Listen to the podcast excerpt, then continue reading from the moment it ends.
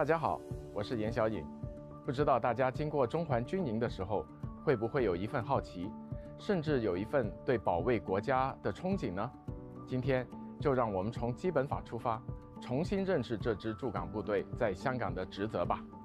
解放军驻港部队由中国人民解放军陆军、海军和空军部队组成，其军费由中央人民政府全数负担。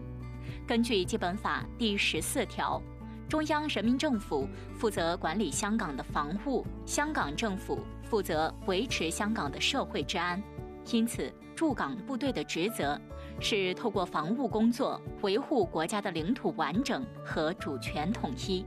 必要时，香港政府能够向中央人民政府请求驻港部队协助维持治安和救助灾害。在一般情况下，香港市民并不常见驻港部队的身影，